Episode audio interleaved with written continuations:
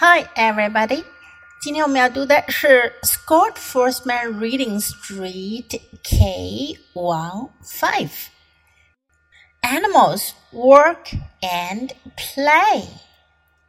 First, let's read the high frequency words and concept words in this book. High frequency words.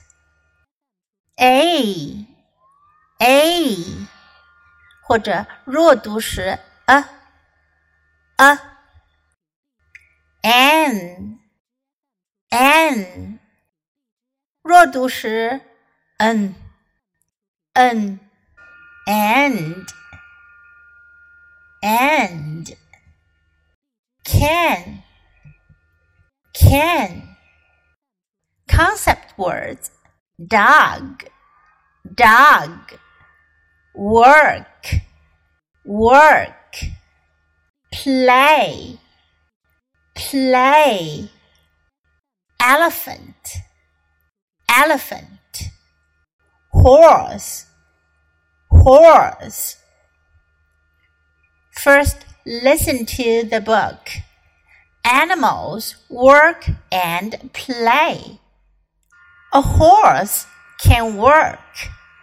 A horse can play an elephant can work.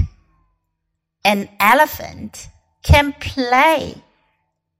A dog can work. A dog can play. A dog can work and play. 这本书讲的是 animals work and play. Animal 动物，动物们可以 work 工作，and play play 玩玩耍。动物们可以工作，也可以玩耍。A horse can work 马可以工作，作为人们的坐骑。A horse can play 马可以玩。An elephant can work 大象可以工作。An elephant can play 大象可以玩。 A dog can work. 狗可以工作。A dog can play. 狗可以玩。A dog can work and play. 狗可以工作和玩。Can 表示能够、可以。当你想要说我能做什么，你可以说 I can. Now let's read the book together. Animals work and play. A horse can work. A horse can play. An elephant can work. An elephant can play.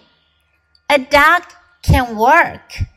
A dog can play. A dog can work and play.